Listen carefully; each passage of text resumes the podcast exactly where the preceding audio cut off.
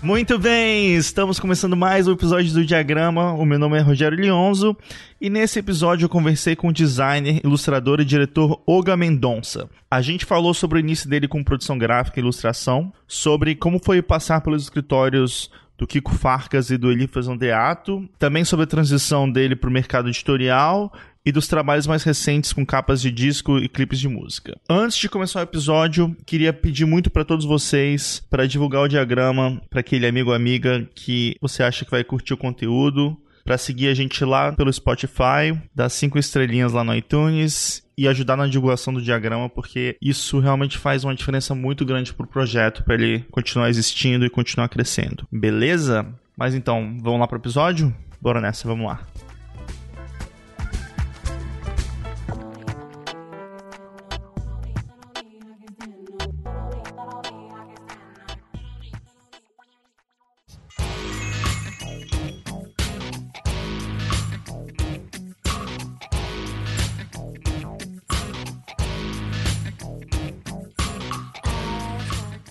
Voltamos com mais um diagrama e no episódio de hoje eu tenho a honra de conversar com o designer, ilustrador e diretor Olga Mendonça. Olga, seja muito bem-vindo aqui ao diagrama. Olá, que bom, chegou a minha vez. Ficava ouvindo os amigos aqui e falava, porra, vai chegar esse convite. Um dia chega. Finalmente chegou. Chegou, cara. Que legal que a gente pode trocar essa ideia por aqui. Mas vamos lá, a pergunta que eu faço para todo mundo, né? Eu queria que você contasse como é que foi o seu começo no design. Cara, eu gosto de desenhar desde criança, né? Meu pai era contador e ele trazia folhas da impressora matricial. Se você é jovem, você não deve saber o que é isso. Mas impressora matricial eram umas impressoras que contadores adoravam usar, que ela emendava uma folha na outra e vinha com umas linhas verde assim em cima. Então um lado era meio podre, que estava cheio de contas, de cálculos e linhas verdes, e o outro lado era branco. E eu e meu irmão mais velho, principalmente, o Renato. Eu sou o segundo mais velho de seis irmãos. Todo mundo em casa gostava de desenhar. A gente adorava copiar herói da Marvel e criar os nossos heróis. Então, desde moleque, eu gostava de desenhar, tinha essa paixão por desenhar, era meu maior passatempo. Durante muito tempo, eu achei que eu fosse ser quadrinista na, durante a infância. Depois, eu fui crescendo mais um pouquinho. Eu quis fazer uma revista de música, só que na revista eu ia tirar foto, desenhar e escrever. E eu acho que eu fui meio levando esse sonho adiante. Eu, fiz técnico, eu fiz ET, Escola Técnica Estadual, fiz o José Rocha Mendes, numa época que a Paula Souza existia, então o colégio técnico tinha uma estrutura.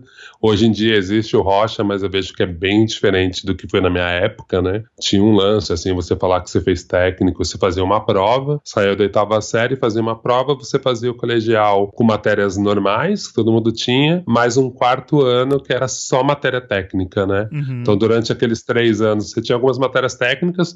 O meu colégio, que era desenho de comunicação, na verdade, ele devia chamar o curso de ilustrador, porque a gente fazia muito trabalho de ilustração de diversas técnicas, assim, então foi muito legal, assim, eu entrei sendo especialista em desenhos com caneta Bic de homens musculosos.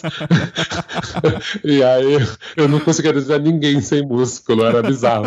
E aí, depois do quarto ano do Rocha Mendes, eu saí conseguindo pintar diversas técnicas. Óbvio que tem umas que eu sou melhor do que outras, mas assim, eu consigo fazer alguma coisa minimamente decente com óleo, com aquarela, enfim. Então isso foi muito legal. No curso mesmo, enquanto eu fazia o curso com 16 anos, 15, 16 anos, anos, eu já ilustrava para algumas marcas de roupa. Então, fiz desenhos para Vision, para Cavaleira, para várias marcas de skate bem pequenas, assim, que tinha na galeria. A Cush, a Café, a Noise, enfim tudo faliu.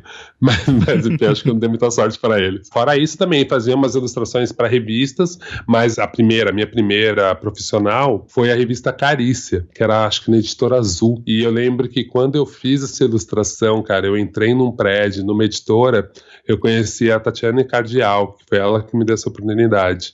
Meu, imagina, eu com 16 anos com um portfólio horrendo, mas muita vontade, muita cara de pau. Ela me deu essa oportunidade de fazer a ilustração e eu fiquei curioso, assim, eu lembro de conversar com ela e falar, meu, mas o que, que você faz aqui exatamente? ela me explicou que ela era diretora de arte, que ela que pautava todo mundo, ela me pautou, né? E ela escolhia as fotos, eu falei, cara, fiquei com aquilo na cabeça, tipo, ah, então eu tenho que estudar bem para ser diretor de arte. Depois disso, quando eu fiz o Rocha Mendes, então eu me formei no Rocha Mendes, trabalhei um tempo, tava naquela idade de merda, assim, que você não arranja trabalho, perto dos 18 anos, por causa do exército e tal, aí trabalhei de office boy, trabalhei alguns meses de office boy, trabalhei na Traxart, que era uma loja que vendia artigos de basquete, de skate. Olha que curioso, quando eu trabalhava nessa loja, um dos meus clientes era o produtor gráfico da Salles, de uma agência. Eu lembro que ia esse cliente lá e ele comprava muito comigo, assim, ele era um adulto que eu queria ser, que talvez eu sou hoje. Um adulto bem jovial, ia com o filho, comprar coisa de basquete, de skate, ele manjava dos rap que eu botava na loja, a gente trocava uma ideia, assim.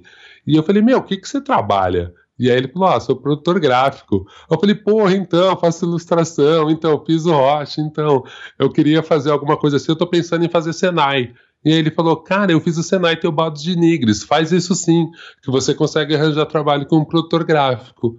E aí eu me formei, eu já tinha então 18 anos, já estava fazendo cursinho e tal. Falei, cara, em vez de eu ir para a faculdade, eu vou fazer um ano de Senai. Tinha um curso que era o CQP, eu acho, que era um curso de um ano, só matéria técnica, você entrava tipo 6 e 15 da manhã, saía às 5 da tarde, mas era um ano rachando, assim, aprendendo a rodar máquina, a fazer estatística, para calcular papel, fazer orçamento, um pouquinho de Photoshop, um pouquinho de diagramação, enfim, era um curso bem legal e que foi complementar ao Rocha, porque no Rocha eu sentia que eu saía um ilustrador, mas eu não era tipo um designer. Uhum. E aí no Senai me ajudou ajudou a pensar como designer e me deu umas ferramentas mais legais, além das ferramentas de impressão. Então eu me senti um pouco mais confiante, aprendi a mexer melhor no computador e foi meio por aí o meu começo, assim, né? Trabalhei na Burt, depois na Casa do Vaticano. Casa do Vaticano era um estúdio muito nossa, era muito futuro naquela época, assim. Tô falando isso de,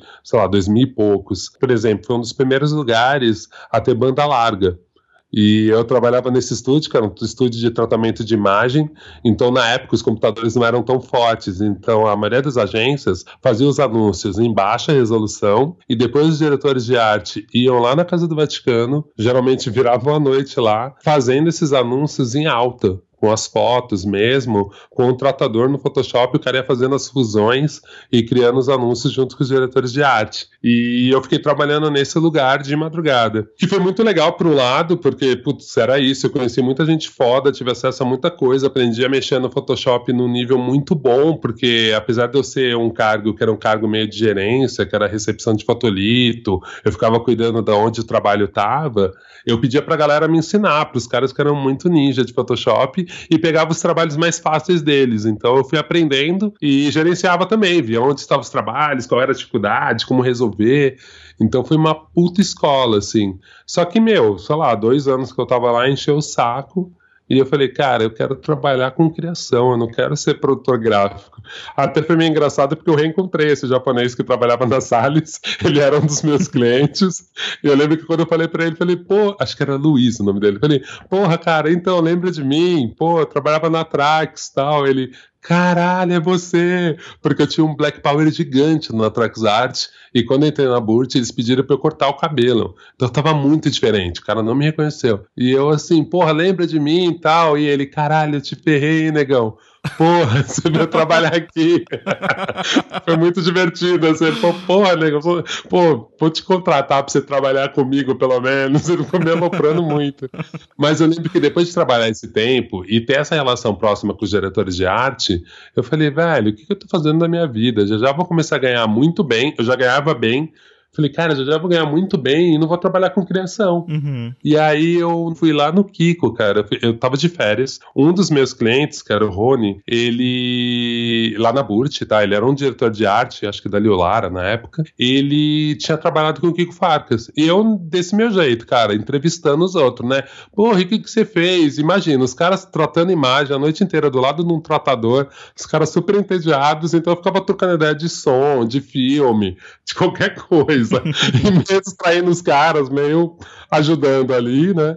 Eu trocando ideia com o Rony e tal, ele falou que trabalhou no Kiko Farcas. E eu falei, caralho, eu acho o trabalho desse cara muito foda.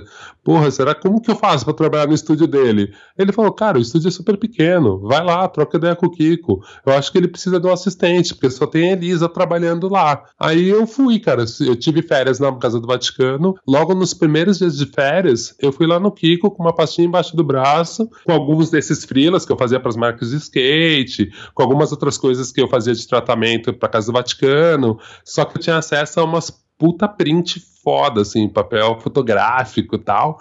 Aí eu imprimi isso, fiz um portfólio bem bonito, mas ao mesmo tempo bem tosquinho, assim, de técnica, mas muito impressionante acabamento gráfico. E levei pro Kiko, falei, cara, eu quero ser seu assistente. E o Kiko, mais doido que eu, falou: Cara, quando você pode começar? Eu, ah, posso começar agora. e eu meio que comecei ali. Que foda, cara, que massa. Não, e foi muito engraçado porque assim, eu não sabia mexer em Quark Express. E o Quark era o programa que o Kiko mais usava, que era de diagramação. Eu sabia mexer muito bem em Photoshop, sabia mexer em Illustrator, porque eu gostava de desenhar, mas o Quark eu sabia, tipo assim, cara, o, o, básico do básico. A maioria das coisas de design que eu fazia era muito simples, porque era um design para ilustração. Eu fazia no Photoshop ou no Illustrator ou no Freehand, que era tipo um Illustrator que a galera insistia em fazer design no Freehand. Uhum. Então, o único que eu não manjava bem era o Quark, e o Quark era mais difícil de piratear. Não me pergunte por quê. E aí eu lembro que eu cheguei pro Kiko, óbvio, na entrevista, ele falou: e você mexe em Quark? Eu, Claro, domino. Cara, eu lembro que o primeiro trabalho que o Kiko me passou, ainda bem que era para vetorizar um mapa do Hotel Pérgamo. Então eu tive, tipo, uns três dias que eu ficava no Kiko só mexendo no Illustrator. E eu chegava em casa, cara, eu decorava um livro de Quark tipo, os atalhos, pra, tipo, aprender a mexer, fazer uns exercícios. E aí eu lembro que eu falando com a Elisa, assim, às vezes eu tinha uma dúvida de alguma coisa, ou ela via eu trabalhando, ela falava, nossa, você trabalha de um jeito tão estranho. tipo, fazer umas perguntas que ninguém fazia, sabe? tipo, pode deixar isso dessa forma, você vai no neutralizador, tipo, falava o nome técnico da coisa, assim, na hora, eu falava, de onde esse maluco saiu? Como ele aprendeu a mexer no quark desse jeito? Eu fazia umas coisas muito bizarras, assim, eu fazia perguntas que ninguém fazia, porque tinha um jeito muito mais simples no dia a dia de você fazer, assim, bem alguém que aprendeu com tutorial.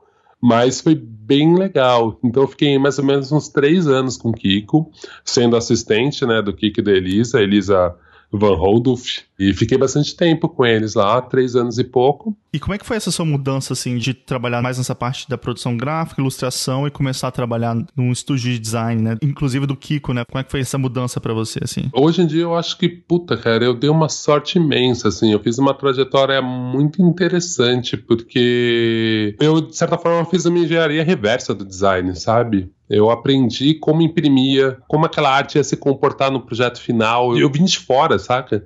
Então, assim, ao mesmo tempo que eu fazia ilustração e sempre fiz ilustração, eu entendia, então, ter passado na BURT, ter aprendido a tratar a imagem, ter entendido de retícula, ter entendido de tinta, na prática mesmo. Quando eu cheguei no Kiko, as coisas que, em teoria, ele precisava que um assistente fizesse, eu sabia muito bem, assim, eu podia ir para gráfica acompanhar o material, porque eu sabia o que fazer. Então, eu acho que eu era até um assistente que estava bem evoluído para algumas coisas que ele e a Elisa não podiam perder tempo fazendo. Uhum. Eu era assistente também, então, tanto que eu até tenho um pouco trabalho do Kiko no meu portfólio hoje em dia, porque, putz, eu era muito assistente. E era um estúdio pequeno também, né? E o Kiko, ele tinha um trabalho bem autoral. Então, de certa forma, eu acho que eu tive um lugar bom para aprender, assim. Eu lembro que muitas coisas o Kiko já me pautava bem, assim, ó, preciso que você faça isso. Ou, ó, sabe esse desenho aqui? Escaneia, amplia, põe assim. E geralmente ele mexia muito nas minhas opções o primeiro, o segundo, o terceiro ano, eu acho que foi bem escola mesmo, assim, eu aprendi. O Kiko eu achava que ele era um cara bem. Se aprendia muito olhando o Kiko trabalhando, sabe? Eu não ficava muito perguntando pro Kiko por que ele fez isso ou aquilo, e eu via que para ele também era muito instintivo, assim. Eu lembro que várias vezes eu dava umas opções, sei lá, numa capa que eu montava, com uma ilustração dele, com o direcionamento dele, eu dava as minhas opções de cor, assim, e eu colava na parede. O legal do Kiko é que a gente tinha tempo para fazer os projetos, né? Colava na parede lá para ele dar uma olhada e tal. E, cara, eu lembro que ele chegava e mexia três segundos, assim. Botava uma combinação de cor que eu nunca tinha pensado. um vermelho, um, um verde musgo. E eu falava, caralho, filha da puta, tá lindo isso. E ele fez cinco segundos. E eu fiquei, tipo, meu, semanas lá pirando. Puta, achando que ia abafar. E o cara, tipo, pau. Então, para mim era muito interessante ver isso e ao mesmo tempo Elisa, ela ia pelo outro lado, assim, me ensinando umas coisas que que eu via que não era instinto, que era técnica mesmo, de falar, ó, oh, essa quebra de texto tá horrível, pô, não é legal deixar assim, é legal buscar um equilíbrio desse jeito. Então, um pouco que eu vejo, que é uma discussão mais técnica mesmo, em alguns aspectos, eu tinha muito com a Elisa.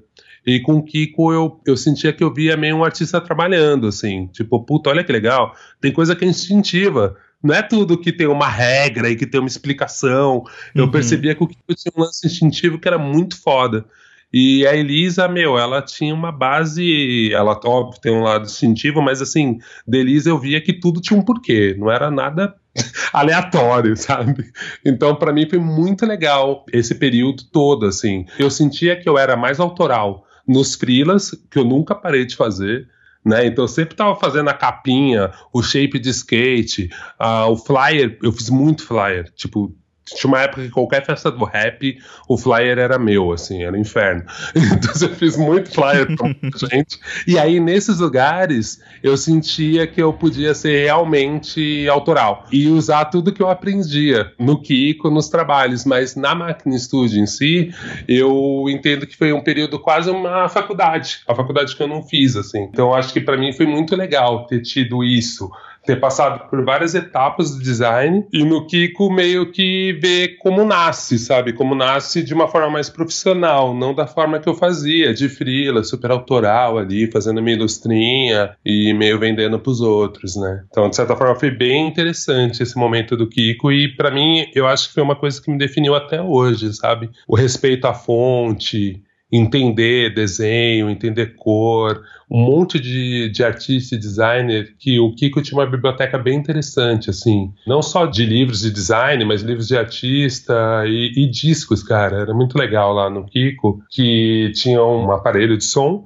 e tinha uma coleção de CDs e você podia levar os CDs para ouvir, assim. E eu vi muita coisa da Elisa, do Kiko, que me ajudou bastante também nesse lance da música. Fora ter clientes que nem o IMS, a orquestra sinfônica. Eu fazia muita, eu fazia os programas, né? Eu montava pro Kiko os programas da OSESP. Então, geralmente ele fazia aquelas artes e eu ia duplicando aquilo, enfim, fazendo aquilo render. Mesmo para ter emenda, assim, de um programa de 200 páginas do OSESP. Então, ler sobre música clássica, entender, bater emenda com o cara que escreveu.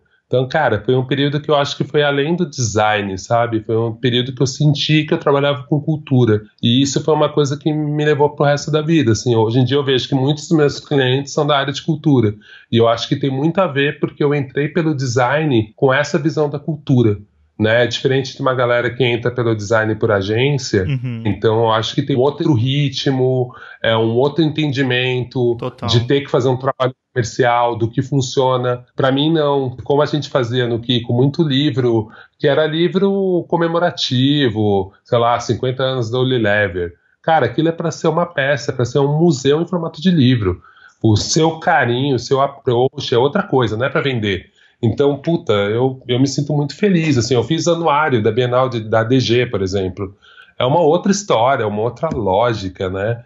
Então, essa, eu acho que essa minha escola foi muito boa, assim, o jeito que eu penso design é influenciado até hoje pelo fato de eu ter passado por um estúdio, né, não ter ido para uma agência ou outros similares, assim, né. Que legal, que ano que você trabalhou lá? Cara, eu acho que era tipo 2004, por aí, 2003, 2004. E daí depois, você falou que ficou três anos no Kiko. Você já partiu para alguma outra coisa ou você continuou fazendo os freelas e saiu mais para focar nesse lado mais autônomo? Quando eu saí do Kiko, eu comecei a freelar um pouco. Eu tava acreditando que dava, porque quando eu tava no Kiko, eu pegava muito freela, que era essas coisas de balada, de flyer de festa, enfim de ilustração para a marca de roupa, ainda estava crescendo mais isso para mim. Eu tentei viver um tempo só com isso, mas percebi que não dava porque era aquele fluxo de designer moleque, as pessoas pagando muito pouco, pagando quando dava. E aí um amigo meu falou que o Elifas Andreato tava precisando de designer. E aí eu fui trabalhar lá no Elifas. Que demais, cara. Cara, foi engraçado, assim. Foi um momento meio ruim do estúdio, que era um momento que o estúdio queria crescer. Então, eles estavam crescendo, eles estavam com uma consultoria, pegaram mais um andar num prédio. Então, ao mesmo tempo que foi legal, porque era uma equipe muito boa, eu aprendi a mexer em design, porque eu não sabia, era sempre assim, eu entrava num trabalho e não sabia mexer no programa. aprendi a mexer em design, porque lá eles não usavam Quark, eu, caralho, velho. Só que eu peguei um, só que, só que foi meio engraçado, porque eu entrei, eu peguei um projeto da prefeitura e era um projeto que a gente pegava desenhos de todas as crianças de escolas públicas de São Paulo. Então, assim, era uma caralhada de livros, assim, era absurdo. E eu peguei esse projeto. Então, sei lá, eu fiquei um ano e pouco no Elifas e basicamente eu só fiz isso. Tipo, eu só fiz uma coleção imensa de não sei quantos livros que eram coletâneas de desenhos de criança e já tinha um projeto gráfico meio estabelecido. Eu era basicamente o cara que montava isso, assim. Então foi um ano que eu continuei fazendo meus freelas, mas eu no Elifas mesmo eu fazia um projeto que era muito maçante, assim, que era muito a mesma coisa. Ao mesmo tempo que era muito legal, eu adoro desenho de criança, era muito legal ver as histórias que as crianças contavam, principalmente as crianças periféricas, assim, tinham desenhos que eram super tristes, sabe? Tipo, meu, pegando fogo na favela, o pai levando um fogão na cabeça, tinha umas coisas que eram bem doídas, assim, polícia matando gente, você via tudo isso no desenho das crianças. Ao mesmo tempo foi interessante, era maçante para mim enquanto designer, porque, puta, basicamente era eu gerenciar, tipo, putz, escola tal já mandou as ilustrações, montava, mandava para os caras aprovarem, ao mesmo tempo que tinha esse lado meio boring, era interessante que eu fui ganhando uma velocidade incrível no InDesign, porque eu fazia muito mesmo movimento, então eu falei, cara, eu tenho que aprender a fazer isso muito rápido. Então eu ficava bolando gincanas comigo, assim, cara, eu consigo montar um livro de 50 páginas em quanto tempo? Fui aprendendo a automatizar algumas coisas, enfim. Então, por outro lado, foi interessante por causa disso, mas era meio boring, assim, o dia a dia. E aí, às vezes eu conversava com o Enifas para ele me contar as histórias, assim, da época que ele fazia as capas dos caras da MPB incríveis, assim. E era uma época de ouro, porque as gravadoras tinham grana, ele virava amigo dos, dos artistas, na maioria, né? Óbvio que tinha artistas que ele não tinha tanta amizade, mas a maioria ele virou amigo, assim. Então, puta, ia lá pro Rio, ficava na casa do Paulinho da Viola, pirando, indo no show, tocando música junto, escrevendo, do Tom Zé. Ele tinha uma relação boa com os músicos e fazia a capa. E pirava nas ilustrações que, que eram lindas, assim, né? Só que foi meio triste, porque ao mesmo tempo eu convivi muito pouco com o Elifas, porque como eles queriam que o estúdio crescesse, o Elifas era meio vendedor do estúdio. Então ele ia muito para Brasília, era a época, acho que, do primeiro governo do Lula. Então ele, ele, o Elifas foi um cara bem ativo, né? Quando jovem, na, é, fazendo jornais da esquerda, jornal do PT, ilustrando para muito, muitos jornais de cunho político, e então ele tinha uma boa relação com o Lula, com toda essa galera. E ele ia meio lá para pegar trabalho, para estúdio. Então acabava que muitas vezes ele nem estava no estúdio, estava no outro andar. Então, de certa forma, foi um pouco frustrante, porque eu era fã do trabalho do Kiko, pude trabalhar do lado dele e colaborar muito e entender como o Kiko trabalhava, pensava, enfim. Já do Elifas eu não tive tanta essa proximidade, mas por outro lado eu tive acesso a uma puta equipe legal e pude aprender em design. Aí quando eu estava no Elifas, uma amiga minha, a Aline, ela estava fazendo um freela para quatro rodas e ela chegou e falou: Meu, você não quer fazer esse freela comigo? Aí eu pedi a conta na Elipas e fui para quatro rodas. Aí começou a minha carreira na Abril, que aí durou bastante. Foi, é legal porque essa época a Abril tava bombando, né, cara? Tava cheio de pessoas super interessantes lá. Eu acho que era uma fase muito legal dessa parte editorial que tava rolando lá, né? Eu acho, cara. Acho que as mentes mais legais estavam em editorial. Principalmente na Abril e o jeito que a galera fazia o curso Abril e as palestras que tinham lá, realmente tinha gente muito boa, né, cara? E o fluxo de gente que rolava, assim, dos ilustradores indo lá, dos artistas indo lá. Então acho que Abril era um lugar bem interessante para se estar. Trabalhei primeiro na Quatro Rodas, na verdade eu fiz esse especial com a Aline, que era Grandes Aventuras de Carro, que era um caô lá, era um especial de fim de ano, que era tipo, meu, transformar uma revista de carro numa revista, tipo, super interessante. E, meu, foi uma loucura, cara. Eu e a Aline, a gente pegou um projeto muito grande, a gente teve um pensamento muito megalomaníaco. Eu lembro que a gente já na primeira revista, eu, tipo, virei a noite, eu quase virei duas noites lá. Foi uma noite inteira, assim. Foi, foi um projeto estressantíssimo, mas ao mesmo tempo acho que foi o que fez o Bruno D'Angelo, que era o diretor de arte na época, olhar para mim e falar: mano, esse moleque é louco, vem trabalhar comigo. tipo, a Aline tinha feito esse projeto, logo depois ela foi pro Japão fazer design de museu. Hoje ela tá super bem, tá lá em Viena, sendo curadora de várias mostras, enfim. E eu fiquei na Abril, cara. Fui depois para Quatro Rodas mesmo. Fiz a revista Nitro, que era um projeto deles de revista de carro tunado. E é um projeto que durou pouco, mas foi legal de fazer. E depois fiquei trabalhando um pouco para Quatro Rodas. Logo depois o Saulo me chamou para ir para Playboy. E aí que eu falo, né, cara? Era uma época que revista era muito importante. A Playboy vendia um milhão, assim. Eu fiz a Playboy da Grazi, por exemplo. Então era muita grana, era outra lógica. Assim, a revista era realmente algo muito importante. E o visual da revista era algo muito importante também, né? Então foi puta escola. E uma escola de desapego também, né? Porque lá no Kiko, eu, a gente pensava, não só eu, obviamente, mas a gente pensava no papel, na fonte, o tempo. Toda hora você fazia um projeto gráfico novo, né? Para cada cliente ali, customizado. Já em revista, para mim foi um desapego e ao mesmo tempo uma dificuldade, porque assim, eu não podia fazer projeto gráfico todo dia. Eu tinha que trabalhar com aquelas coisas ali e ser criativo sem trocar a fonte, sem mexer no tamanho da fonte. Então, uhum. para mim, foi uma loucura, assim, tipo, me adaptar, né? Mas foi muito interessante, foi uma época bem legal, principalmente na quatro rodas, óbvio, porque eu acho que tem uma coisa que as pessoas não entendem, mas, cara, fotografar carro, imaginar, dirigir uma foto que tem um carro como, como principal, ela te faz ver as coisas numa escala muito diferente né? Entender cenário, entender posicionamento. O carro, ele é um espelho, né, cara? Putz, Geralmente é. o carro é um espelho, ele reflete tudo. Então toda a sua lógica de como posicionar um carro, de como tirar foto de um carro, ela é tudo diferente. E eu tive a chance de estar muito perto de uma galera foda fazendo isso e aprender como fazer isso, né? E isso me preparou para depois ir para Playboy e começar. E já na Playboy já não, né? Você começa a entender gente, como o corpo se comporta. Isso que eu nem cuidava muito dos ensaios, né? Eu cuidava da parte de moda, principalmente a parte de cultura. Então, eu tive chance de aprender muito sobre estilo, assim, fotografar os lançamentos desse mês, livro, fotografar o perfume, fotografar muito objeto. Então, eu ia para o estúdio, ficava tendo ideias piradíssimas de tipo, ai, que cenário que eu vou fazer? E levava o cenário e aí fazia em parceria com vários fotógrafos. Então, conheci muita gente legal e, de certa forma, aprendi muito sobre flash, sobre luz, que hoje em dia, quando eu tenho projetos que eu tenho que atacar de fotógrafo, eu uso um pouco da expertise que eu tive nessa época, assim, né? Até te perguntar sobre isso, assim, você estava falando desse esquema do tempo diferente, né, entre os trabalhos que você fazia no Kiko, né, versus esses trabalhos já trabalhando com editorial, com periódico. Você enxergava muito que, sei lá, um projeto não estava ficando como você estava querendo, mas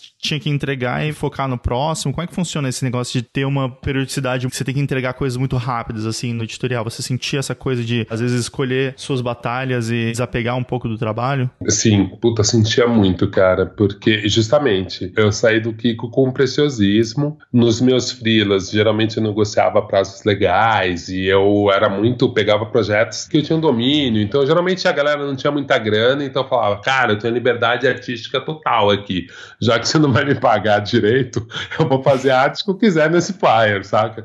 E, putz, em revista não, cara. Eu tive que primeiro entender que era um trabalho coletivo mesmo, que o diretor de arte ia influenciar, que o diretor de redação era o meu público, na verdade, era quem eu tinha que agradar, que, meu, muita gente ia meter a mão, que tinha muitas variáveis, que às vezes eu tinha uma ideia incrível, numa locação incrível, levava o personagem para locação, o fotógrafo que eu queria e chovia. E eu tinha que mudar tudo na hora e não tinha outro dia para refazer, aquele dia. Então, isso foi demais, assim, que eu tive que aprender a me conformar e ou se virar nos 30. Porque realmente era isso, cara. Não tinha muito tempo, muitas coisas eu tinha que planejar muito rápido e executar muito rápido. Ao mesmo tempo, não era velocidade de publicidade. Então, editorial era interessante para mim por causa disso, assim, não era o desapego total que eu achava que era publicidade, né? Eu via uma galera que eu conheço que tem assim portfólio incrível de publicidade e o portfólio horrível porque a pessoa nunca conseguiu botar as coisas que ela queria em prática, porque era sempre muito rápido, ou o cliente aprovava uma merda. No editorial, eu acho que eu tinha mais chance para debater e chegar mais perto de um resultado, mas o fator tempo, tipo, meu, a revista fecha todo mês. E desapego de tipo assim, puta, não consegui emplacar essa ideia, dessa vez. Eu queria fazer um dado numa mesa de carteado, bababá. E aí, assim, calma, cara, editorial, ano que vem vai ter um prêmio, que isso, assim, essa sua ideia se encaixa de novo. Então, guarda ela na manga, vai melhorando ela, que se aplica de novo. Relaxa. Eu aprendi isso muito com carro, assim, principalmente na Autosport, quando eu virei de. Ah, é, vou dar um salto aqui na história. Então, eu trabalhei na Playboy, depois eu fui para Autosport na editora Globo. Lá eu virei diretor de arte. Quando eu estava diretor de arte no Autosport, eu tinha essa pira de ficar procurando as locações mais incríveis para fazer o carro. E como eu queria me diferenciar da Quatro Rodas, a Quatro Rodas tinha uma linguagem, principalmente com o Marco de Bari, fotógrafo incrível, lenda, né, meu, lenda da história das fotos de carro. Ele morreu alguns anos atrás, mas é um cara, meu, incrível, assim, que deixou saudade mesmo. O Marco, ele tinha uma linguagem que era muito do carro em movimento, de passar ação, a Quatro Rodas tinha muito isso. Quando eu fui para o Autosport, eu falei, cara, eu tenho que fazer diferente. E aí eu quis fazer os carros posados em locações muito legais, em lugares inusitados, então eu prestava muita atenção nisso, em locação e carro parado. E aí eu fui procurando os fotógrafos parceiros, assim, que tinham essa manha de fazer carros parados. E aí foi aparecendo muita gente boa, assim. Um deles era o Fábio Aro, que era um menino na época, e que ele fazia umas puta fotos, assim, com o carro parado, ele montava depois no Photoshop, meu, ele ia com poucos flashes, assim, um flashzinho simples, e ele ia montando trecho por trecho da foto, tirando várias fotos, enfim, era uma loucura que ele fazia o trabalho dele. E aí, para mim, foi muito interessante isso, né, de, tipo, entender esse tempo das coisas, ao mesmo tempo, quando eu fui para Autosport, eu já tinha esse poder de ser o diretor, então, de certa forma, eu podia bancar algumas escolhas, né, como essa, essa de falar, cara, ó, a linguagem da revista é essa. Para a gente se diferenciar da quatro rodas, que é a número um do segmento, a gente vai ter uma outra linguagem fotográfica que é assim. Tinha umas referências de revistas gringas que eu gostava que faziam mais ou menos nessa linha e pude bancar isso. E isso foi muito interessante, porque eu acho que até essa chance de poder bancar uma linguagem veio muito de eu ter trabalhado em diferentes tempos e me sentir seguro em qualquer tempo, de poder fazer uma foto planejada, mas sem ter essa pressa que, de certa forma, o editorial ou até a publicidade exigia, assim, né? Na Autosport, acho que eu consegui brincar melhor com isso, assim. Foi ótimo ter passado nela um pouco mais velho, aí eu já estava com 28 anos né? Era tipo, sei lá, 2007, 2008, por aí, né? Quando eu fui pro Autosport. E você sentiu uma diferença grande entre a editora Globo e a Abril? Ou era mais ou menos tudo meio parecido? Cara, eu senti porque foi um momento bem interessante da editora Globo. Era um momento que o Paulo, que era um dos editores da Playboy e foi um dos chefes da Abril, ele foi contratado pela Globo. E os acionistas da Globo queriam fazer editora virar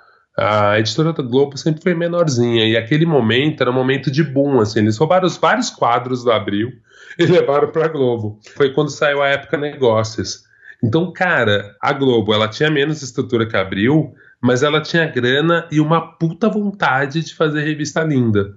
Então foi esse momento que eu entrei. Então eles estavam bancando mesmo que a gente batesse de frente. Então eu lembro que na Abril era muito difícil fazer cor especial nas capas, porque a tiragem era muito grande e, sei lá, o custo Abril mesmo era muito caro. Uhum. Na Globo eu podia emplacar Pantone na capa sempre, assim, era muito fácil.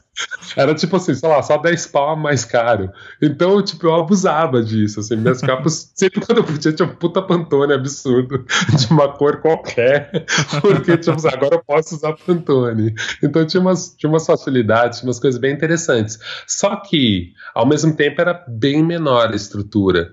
E eu percebia que os jornalistas, principalmente, não a arte, mas os jornalistas que eram da Globo, eles não estavam acostumados com a pegada que a gente tinha da Abril.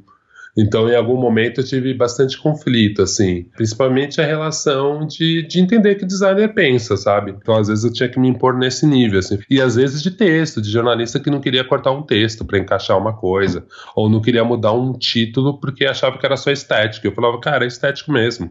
Essa palavra dá uma quebra horrível, eu não quero essa palavra. Vamos pensar em outro título, ó. Tô sugerindo esses.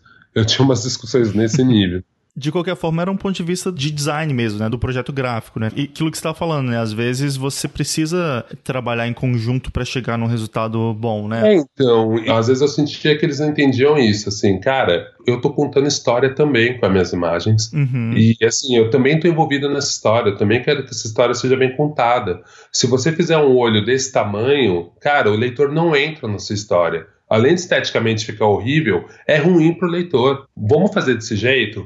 Às vezes eu queria fazer muito como eu via na Wired, sei lá, em outras revistas gringas. Cara, tinha matéria que os caras começavam com um olho gigante.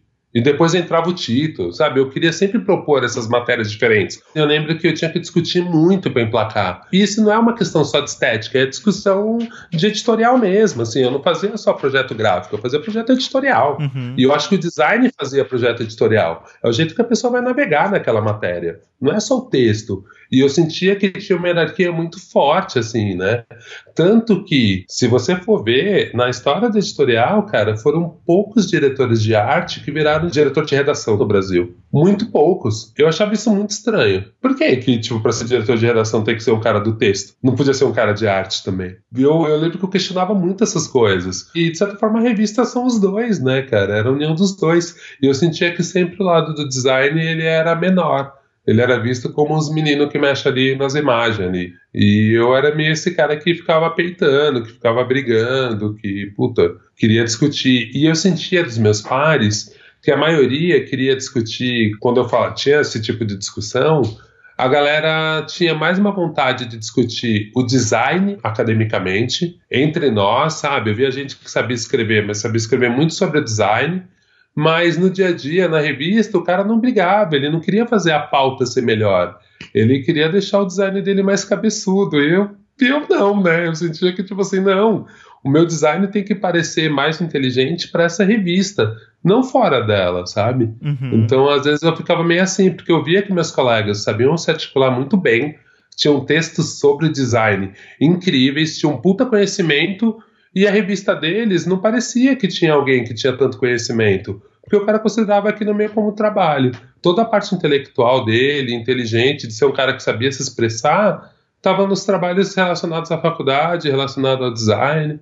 Então eu lembro que eu achava isso meio estranho, assim, para mim não, não, não cabia. Óbvio que tinha algumas exceções, eu acho que eu trabalhei com algumas exceções logo no começo, o Bruno D'Angelo que eu citei, o Salo Rivas, enfim, tinha uma galera, assim, Sandrinha, tinha uma galera que eu via que conseguia pensar e se expressar com design mesmo, um pouco além, mas eram poucos, assim, a maioria das pessoas eram gente muito interessante, mas que você não via o trabalho do dia a dia deles refletir isso, refletir uma visão mais do que estética, sabe? Tipo, conceito numa foto. Não, o cara ia lá e fazer um retrato bem feito, técnico ali, mas muito frio, que não tinha diálogo nenhum. É porque tem uma dificuldade, né, entre as pessoas conseguirem colocar na prática, né? porque eu acho que tem uma coisa muito legal, assim, nesse pensamento, principalmente com esses produtos que vão acessar muitas pessoas, né, tipo uma revista ou, ou marcas mesmo, assim, grandes tal. Eu acho que tem uma coisa muito legal quando os designers conseguem justamente ter uma voz, né, que a gente está falando, e pensar uhum. de uma maneira muito própria para aquilo, que tem essa empatia mesmo, né, de pensar a pessoa que vai estar tá manuseando aquilo, vai estar tá lendo aquela matéria, o que, que vai ser mais interessante e tal. Porque, Sim. no final das contas, né, isso é muito mais comum nesses trabalhos mais culturais, por exemplo. É mais fácil você ter essa abertura para fazer alguns trabalhos mais interessantes e cabeça, mas quando você consegue também colocar naqueles outros trabalhos do dia a dia o mesmo tipo de pensamento, eu acho que é demais, assim, porque é, é o tipo de coisa que o designer realmente é alcançando muitas pessoas e você conseguindo interferir naquilo também, sabe? E melhorar aquilo para muitas pessoas, né? Quer eu vou te dar um exemplo prático que eu lembrei agora, que para mim foi tipo uma vitória para mim, assim. Eu trabalhava na Playboy nessa época e eu fiz uma matéria que era a Enciclopédia do Crime. Eu não me lembro se foi o Fernando Barros, enfim, um dos repórteres fez uma matéria que ele apurou como se fosse uma enciclopédia, letra A, B, C e tal, alguns verbetes do crime, e ele foi meio explicando o crime do Brasil por esses verbetes. Cada letra, sei lá, A de assalto, aí contava uma história absurda. E eu fiz o design dessa matéria, chamei o ilustrador, acho que era o Kleber Salles, ilustrador do Correio Brasiliense, aquarelista maravilhoso, assim. Acho que foi o Kleber que fez isso comigo. E eu fui pensando, e eu era esse cara que, puta, quando eu pensava a matéria, eu já mandava meio um raf pro ilustrador, e a gente ia criando junto, mas eu já deixava mais ou menos uma intenção, e aí tinha ilustrador que, meu, pirava em cima daquilo e transformava, tinha outros que só fazia aquilo da melhor forma possível.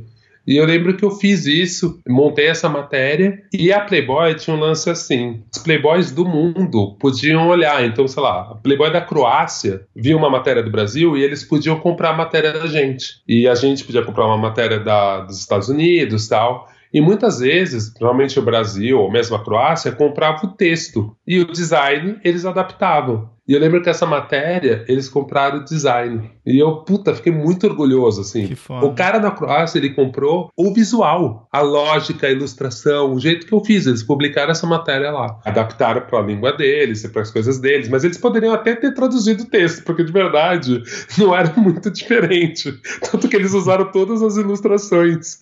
Só que, cara, era outro texto, assim, e realmente o cara falou que ele pirou nas ilustrações, no jeito que a gente organizou, na foto do Abre. Então tinha uma foto no Abre que era um estilo foda do Eduardo Svezia, que era uma, uma enciclopédia com uns tiros, e depois tinha umas ilustrações aquarelas, bem livro técnico, assim. E, e foi legal para mim, porque foi muito isso, assim, caralho, velho, olha isso, como fala. E a Playboy também tinha um lance dos ensaios, né? Que, de certa forma, eu geralmente não dirigia o ensaio principal, geralmente era diretor de arte, mas muitas vezes eu montava o segundo ensaio, ou às vezes até o ensaio principal. Então, fazer o letreiro de abertura, a ordem que ia as fotos, né, para editar um ensaio de nu. E tudo isso eu sentia que era um pouco isso, cara. Eu sou designer e eu tô contando a minha história pelas imagens. Isso que depois eu acho que levei para minha vida, assim, de falar, cara, ó, designer é um ser pensante, a gente está aqui para contar história também. Igual esses caras do texto, a gente também está contando. Então vamos lá.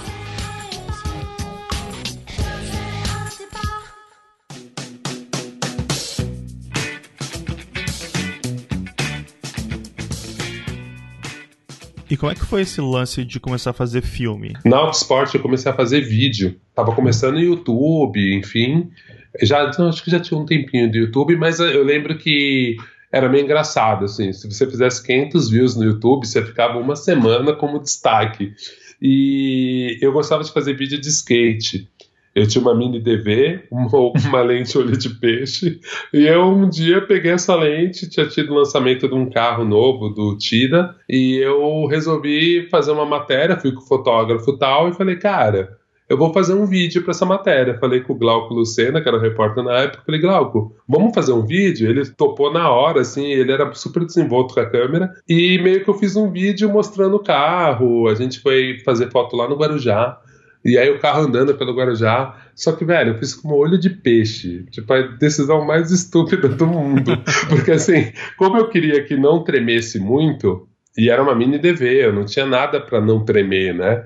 Eu falei, cara, se eu for com um olho de peixe, pelo ângulo da lente, eu consigo dar mais estabilidade, segurando ela na mão. Uhum. Só que o problema é que ela torcia as linhas dos carros, ficavam todas tortas.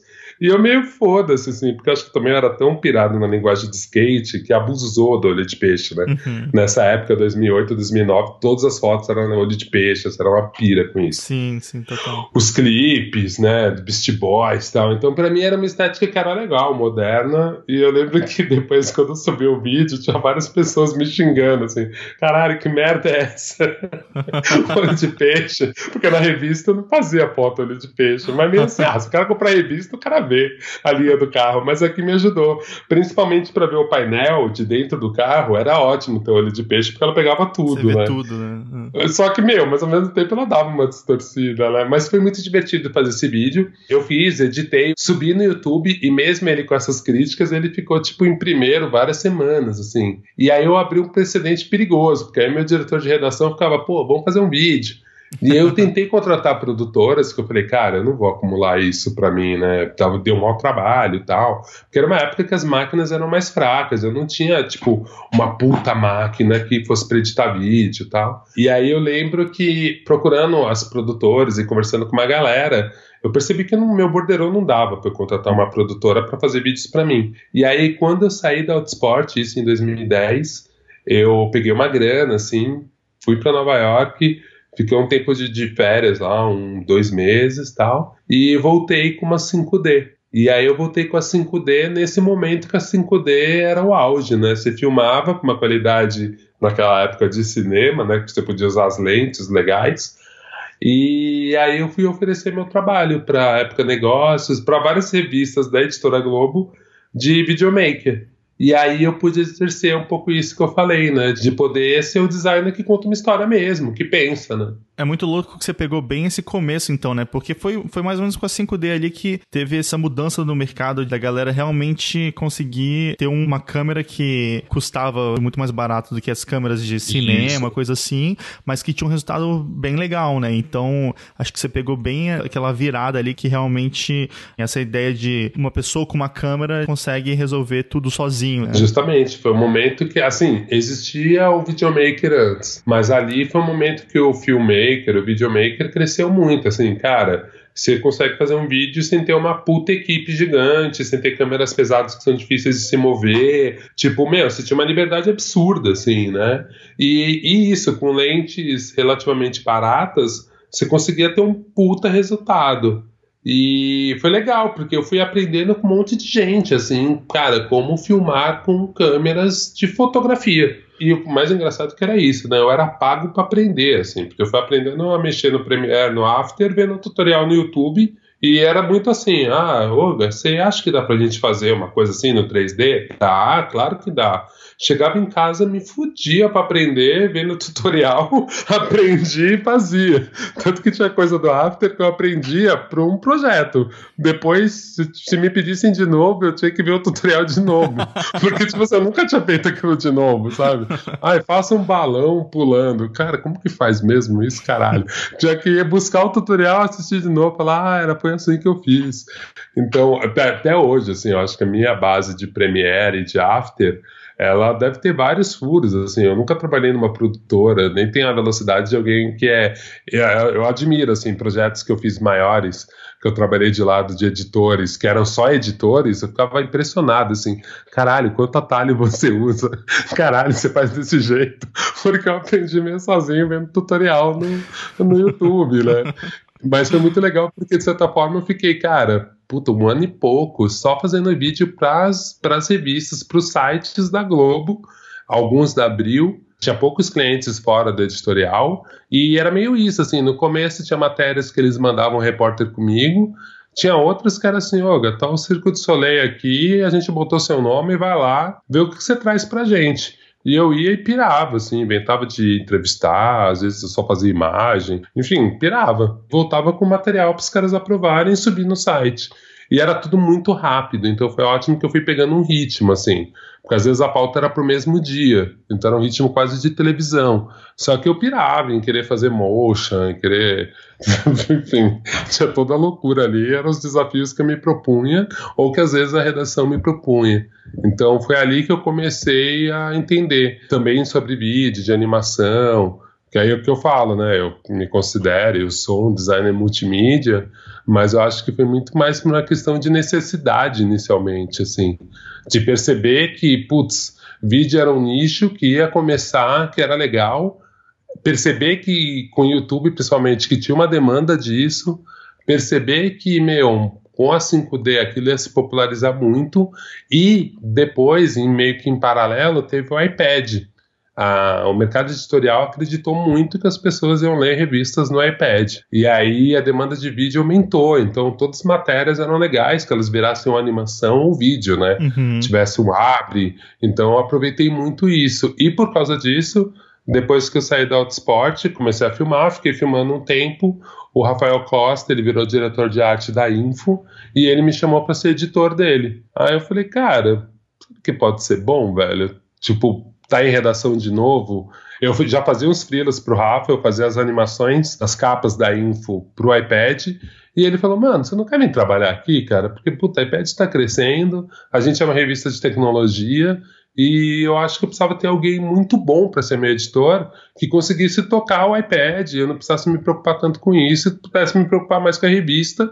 Óbvio que eu também fazia a revista, mas eu tinha um olhar para iPad também. A gente tinha o Michael, que meio adaptava tudo para iPad, e eu fazia essas coisas especiais, assim.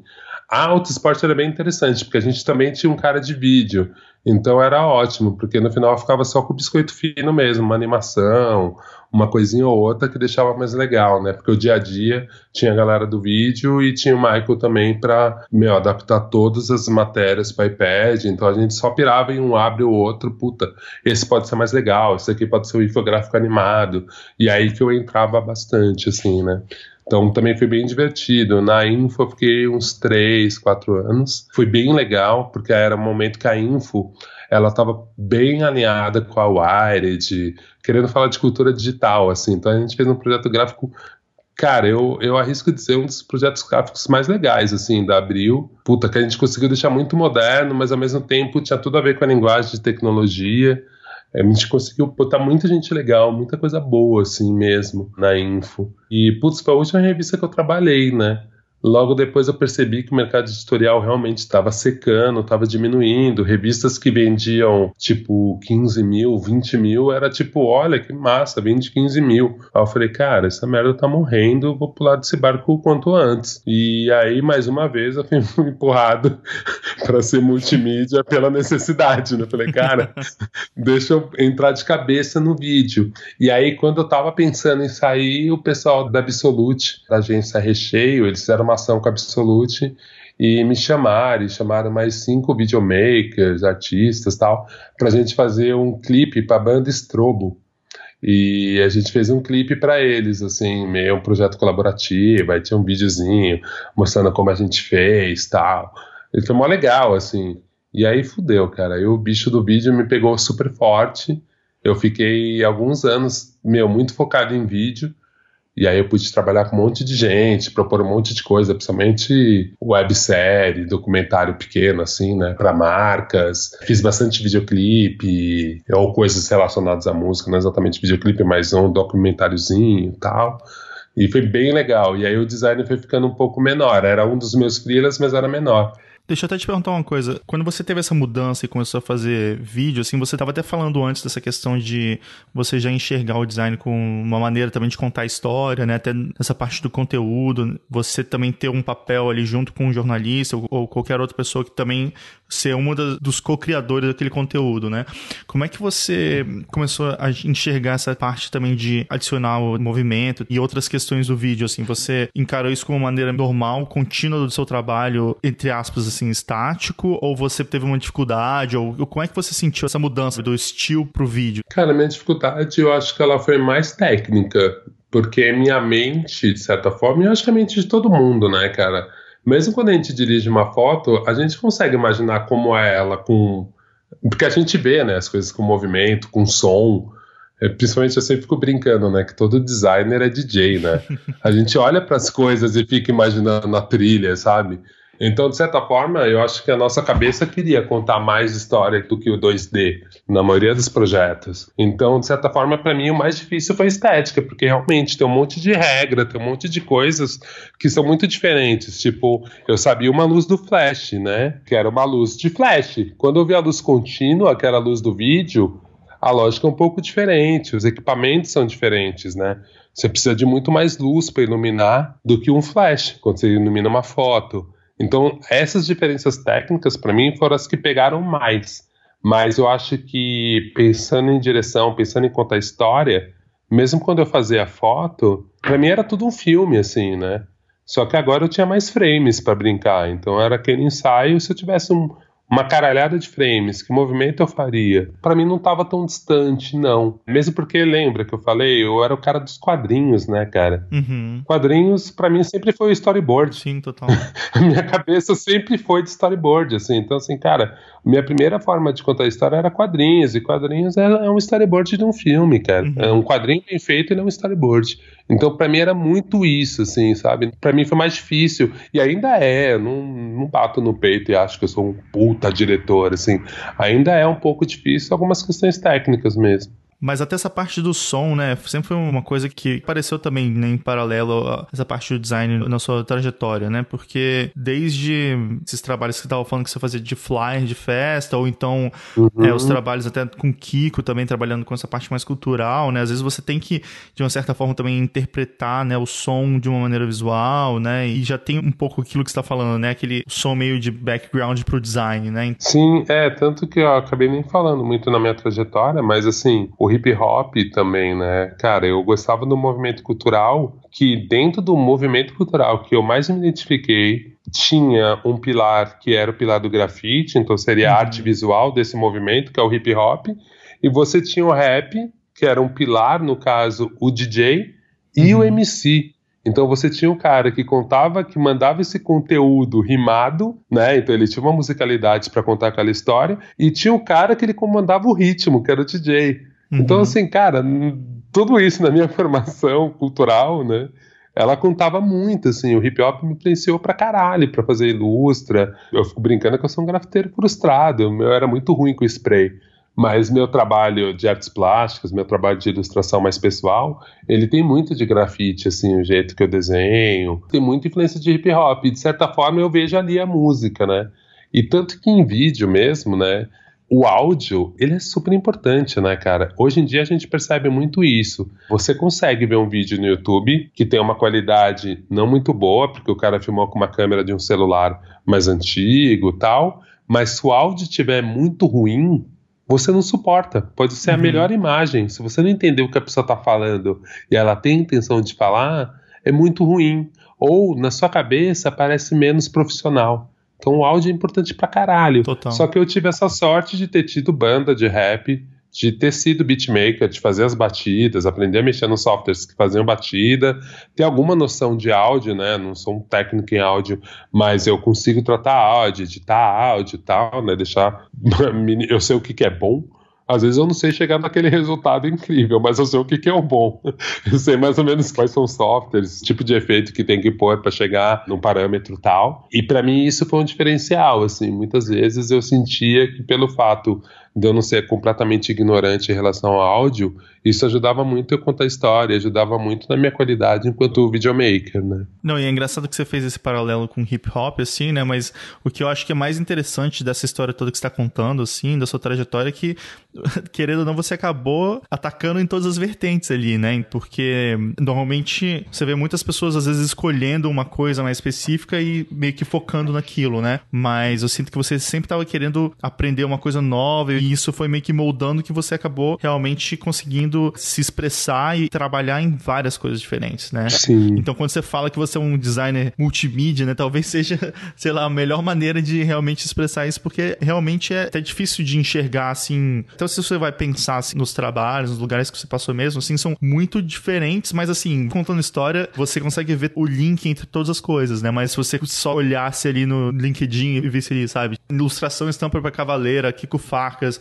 o Elifas, Editora Abril, Editora Globo, vídeo, as coisas parecem cada um num universo diferente, né? E é legal que você Total. meio que conseguiu navegar em todas essas coisas, mas deixando de uma forma que ainda sim era muito única para você, da sua história mesmo, né? Total, e eu percebo que principalmente meus trabalhos relacionados à música foram os que me levaram para esses lugares de experimentação. Então eu lembro uma vez que o Beto, o Beto Chibata, né, que já apareceu aqui no programa, quando o Beto estava na MTV, por exemplo, o último VMB que ele dirigiu, aliás, o último VMB legal, tipo, o MTV era legal, tipo, ele me convidou para fazer animação, né, que entrava para cenografia do VMB, de dois grupos, do Projota, que é um artista do rap, e da Cone Crew, que era um grupo de rap. E eu percebia isso, assim, era sempre... E eu trabalhava nessa época na Info e peguei como frila, assim. E foi uma loucura o que eu resolvi fazer, porque eu fiz uma animação junto com um vídeo e era uma coisa super trabalhosa, assim, pra uma pessoa fazer sozinho. E eu fui louco, topei, fiquei filmando com a câmera e depois animando meio quadro a quadro, fazendo umas pequenas animações com fonte, com interferência visual, em cima de uns vídeos que eu captei. E eu percebi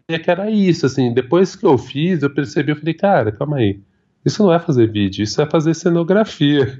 então, sabe? Mas assim, no começo eu só entendi que eu tava quase fazendo um videoclipe para aquela banda. Ô, oh, que música que é, Beto? Essa música que ele vai tocar é essa daqui. Quanto tempo, Beto? Ah, o tempo da música, cara. Ah, tá bom. E aí, quando eu vi, eu falei, caralho, velho. Eu só entendi que eu fiz uma cenografia quando eu fui fazer o teste, né? Tem um pré-ensaio do VMB. E quando eu vi tudo aquilo naquelas telas gigantes do VMB e tal, lá na Barra Funda, onde era gravado o VMB, que eu me toquei e falei, caralho, velho, eu tô fazendo cenografia. E é sempre assim, cara. Eu percebi que a música era o que me levava para os projetos mais experimentais, mas como a música que estava sendo o meu fator principal de contar aquela história, história, eu de certa forma meio que, tipo, ia naquilo, porque me parecia muito próximo e muito natural. Eu não ficava com medo de estar fazendo uma coisa nova ou uma coisa talvez muito grande, sabe? Porque, meu, era meio a música. Então foi a música, foi esse projeto da Absolute, que era para fazer um clipe que me deixou mais empoderado no sentido de falar, cara, ai, foda-se a info agora, foda-se a revista, vamos lá fazer vídeo, que talvez seja isso mesmo, você já fazia as reportagens pro site da época São Paulo, pra galera na Globo, então talvez não seja tão diferente. Vai lá, se joga no vídeo. Então, de certa forma, é sempre a música que me puxava para ser cada vez mais louco, ser mais multimídia. Tanto que meu primeiro podcast, que foi o CorjaCast, era eu, o Daphne, o Edinho, o Wagner e o Ed discutindo sobre música. Saca? Tipo, era sempre a música que me empurrava para esses formatos novos, assim. Eu acho que, de certa forma, música ainda é essa minha válvula que me leva para experimentação, que me faz, puta, já que é para falar de música, eu consigo falar de música em qualquer formato vamos aí, vamos aprender essa técnica nova. Pô, que legal, cara, porque daí depois, né, nessa fase daí que você então saiu da Info, você começou a trabalhar bastante, né, com artistas e criar clipes e trabalhos com música, né? Como é que foi essa parte? É, a maioria dos convites vinham muito disso, assim, vinha mais às vezes de eu ser designer. Primeiro que eu tinha essa facilidade, né, como eu sempre gostei de música e sempre circulei pelo mercado, pelo, pela cena indie, independente, não só de rap, que eu gostava muito, mas de hardcore, de rock independente, eu conhecia muita banda, conheci a galera que fazia os festivais, minha banda, Projeto Manada, fui convidado para alguns festivais. Então, de certa forma, eu tinha uma facilidade de circular entre o meio, conhecer as pessoas. Por causa disso, me abriu a oportunidade, primeiro com a Red Bull, para fazer um documentário que era o Pulso, de 2015 que eu fiz uma websérie, tipo, meio quatro, cinco episódios, não me lembro, contando um pouco a história da música independente e pude entrevistar uma galera, assim, da música independente. Eu fiz em parceria com o pessoal da Fine, que era uma produtora que trabalhava pra Red Bull, com o Hugo. E foi mó legal, assim, eu percebi que era isso, assim, falei, caralho, olha a abertura que que a música me traz e pelo fato de eu saber circular por essa cena, eu acabo conhecendo novos artistas. Os artistas acabavam me pedindo capa, porque sabia que eu era designer também, eu acabava falando. E mesmo a capa do Manada, eu que fiz, né, da minha banda, e ela fez um barulhinho na época, uma galera gostou, tal, não sei o quê. Então eu sempre recebia convites para fazer capa, e eu acabava fazendo a capa, e depois esse convite de capa já virava, pô, não quer fazer meu clipe? Aí acabava rolando um clipe. e eu acho que um dos trabalhos que eu posso destacar assim foi o do Rico, do Rico da Laçã. O Rico tinha uma história bem interessante que aí junta um pouco com a minha com a minha linha do, do ativismo e de gostar de causas humanitárias na maioria das vezes, ou de grupos minoritários. Gosto de falar grupo minoritário, porque eu sempre acho essa definição meio errada, né? Mas, enfim, um amigo meu na época, o Todd, ele me falou que ele tinha conhecido o Rico da Laçã, ele tinha feito o primeiro clipe do Rico, e que o Rico era incrível, que ele era o primeiro artista negro gay do rap, assumidamente gay no rap, né? E que falava dessas questões de gênero na letra mesmo, tal. E eu achei aquilo extremamente revolucionário, assim. Era uma época que eu achava que o rap estava muito pouco revolucionário e a coisa que mais me atraía no rap era ser um movimento de contracultura, né, o hip hop em si, mas o rap, por ser essa voz, ser o mais rebelde, tentar trazer um pensamento novo.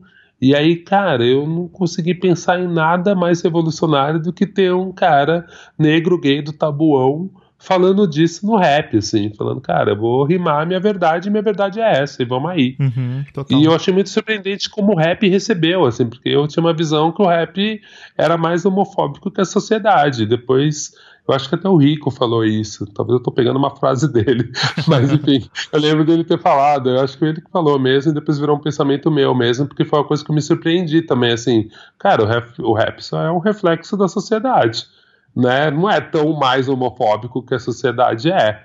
Tem homofobia também, mas de certa forma o Rico ele era tão foda o jeito que ele, que ele se posicionou que, cara, o rap meio aceitou, assim, abraçou, porque ele rimava muito bem. Então, por mais que a pessoa tivesse questões com o visual, com o conteúdo, cara, você não podia falar que ele rimava mal, né? E quando eu vi esse moleque trampando, eu falei, cara, eu tenho que ajudar ele de qualquer forma. E aí eu lembro que eu conversei com ele, ele precisava de um designer para fazer a capa do primeiro EP. E, putz, a gente se entendeu muito no papo, assim, porque eu cheguei, né, falei, ó, cara, pô, posso te ajudar, assim, ó, eu vou te propor algumas coisas, já que você não tem grana tal, vou te propor algumas coisas, mas ó, eu tô pensando em fazer uma coisa que é o seguinte, geralmente o primeiro disco do artista, o artista quer fotona na capa tal, para se apresentar tal, mas uhum. eu falei, cara, eu acho que você não precisa disso, porque você tem um puta visual, é, você usa muito bem as redes sociais, eu acho que seu EP pode ser uma coisa mais conceitual. Cara, ele abraçou de cara.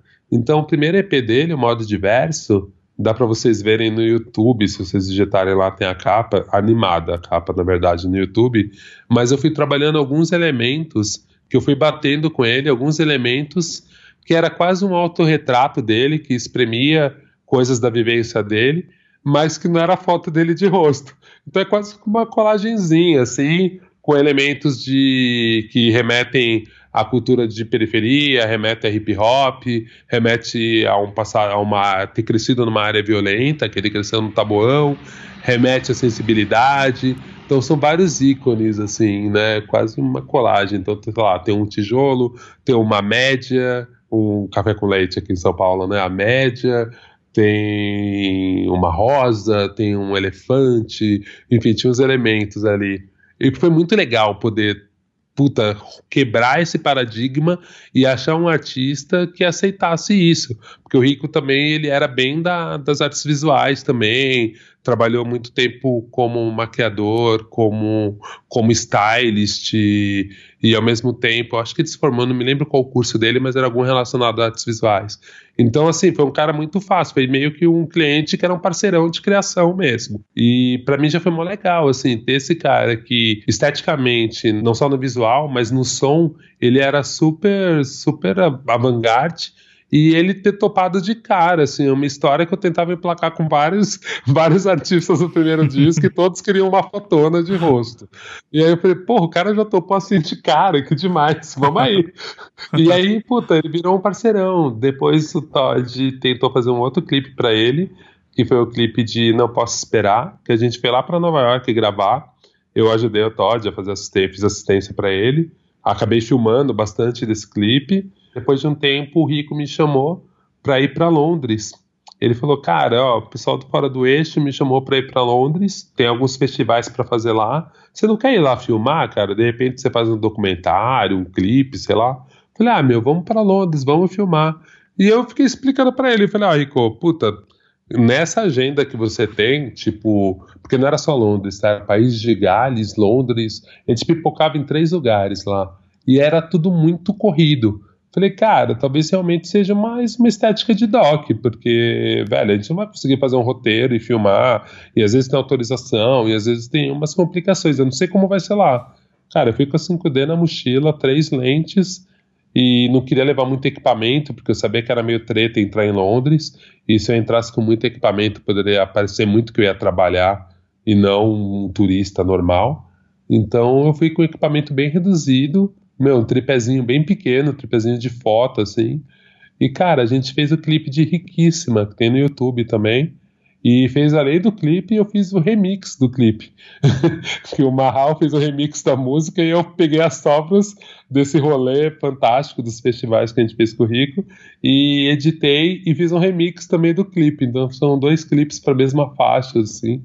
E que foi mó legal. Então foi muito bacana aqui com o Rico eu pude experimentar várias coisas, sou um parceiro criativo dele mesmo, e usando todas as habilidades multimídias, né?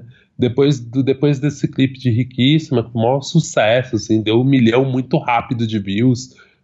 Foi demais, assim, era um clipe que tinha tudo a ver com rap, porque era uma estética bem rap dos anos 90, assim, que é o cara encarando a câmera, basicamente, assim, é muito acting do ator, né? Uhum. Só, que eu, só que eu ficava combinando o ritmo, edição, com várias locações, e foi muito engraçado, assim, porque era muito, ó, Rico, vai com a mochila aí com várias roupas, e de repente a gente estava na frente de um portão, perto do Palácio da Rainha, e tinha os elementos dourados no portão, eu falei, Rico, e aí?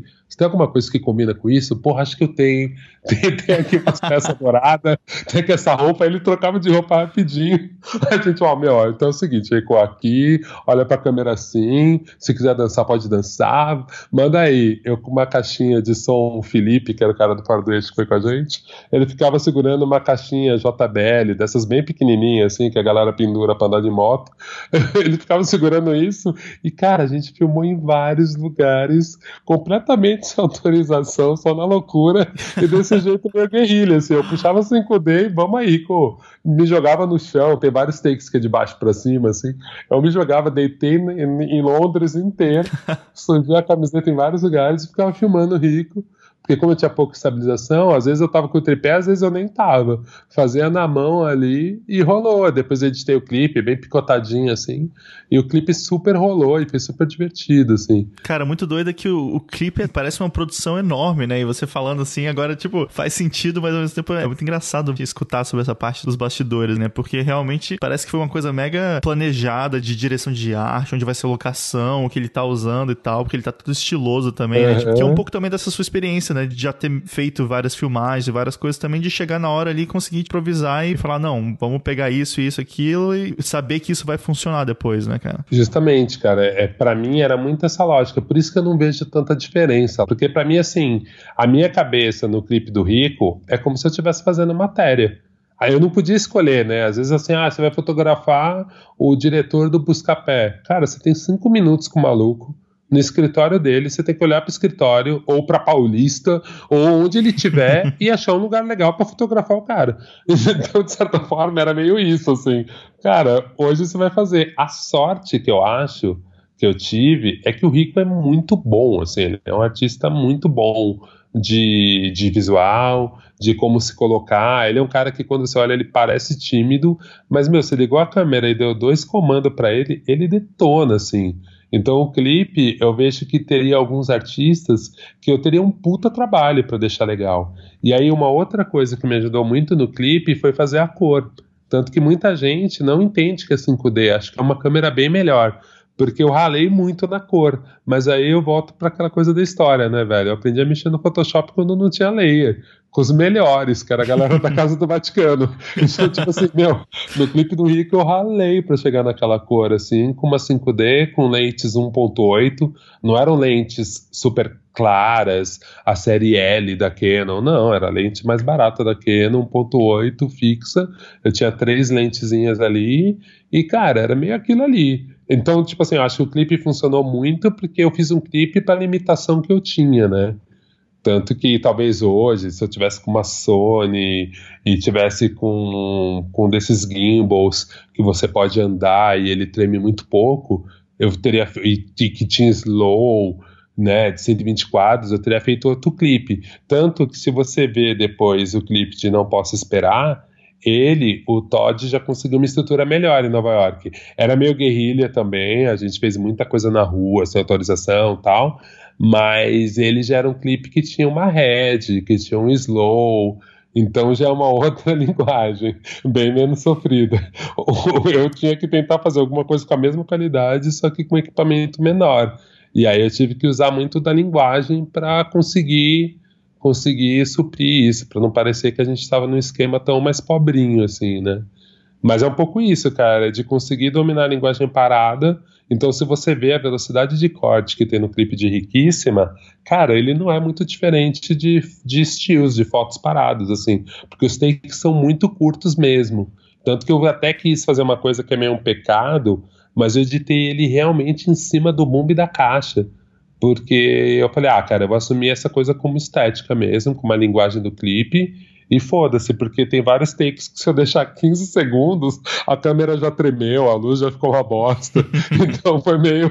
Cara, então é isso aí, ó. Virou a estética essa daqui. O melhor momento de act do Rico para cada parte da música, tanto que era engraçado porque ele cantava, eu fazia ele cantar a música inteira em todos os trechos que a gente estava. Então, coitado, cantava a música inteira. e aí depois editando. Foi uma loucura editar esse clipe, porque, meu, a máquina ficava super pesada. Porque eu tinha umas, sei lá, umas 12, 15 timeline, assim, de três minutos, que eu ia pegando o melhor momento de cada um, encaixando e construindo. Né? Que doido, cara, que massa. Ó, uma outra capa que eu adorei fazer e foi bem divertida foi a do Oji. Esse trabalho foi muito legal, porque eu lembro que o Maleronca estava ajudando o Oji, fazendo a produção executiva, ele e o Amauri, e eles me chamaram para fazer a capa. Falou, puto, a gente queria que você fizesse a capa do Oji e tal um disco novo que chama Ra. E hoje ele fala muito Ra no meio das rimas. E aí ele falou: Puto, o nome do disco é Ra, é o disco do Oji, é o segundo disco dele, tá bem legal. Só que tinha um problema, eles queriam que ilustrasse. Falaram: Meu, a gente pira no seu traço, queria uma ilustração sua e faz o design, mas a gente acha que era legal você me ilustra. Eu hoje venho com umas referências de quadrinhos e tal. Eu falei, cara, hoje, olha a capa do seu primeiro disco. O Crônicas da Cidade Cinza foi feita pelos Gêmeos. Falei, mano, você tem o primeiro disco com a ilustração dos Gêmeos.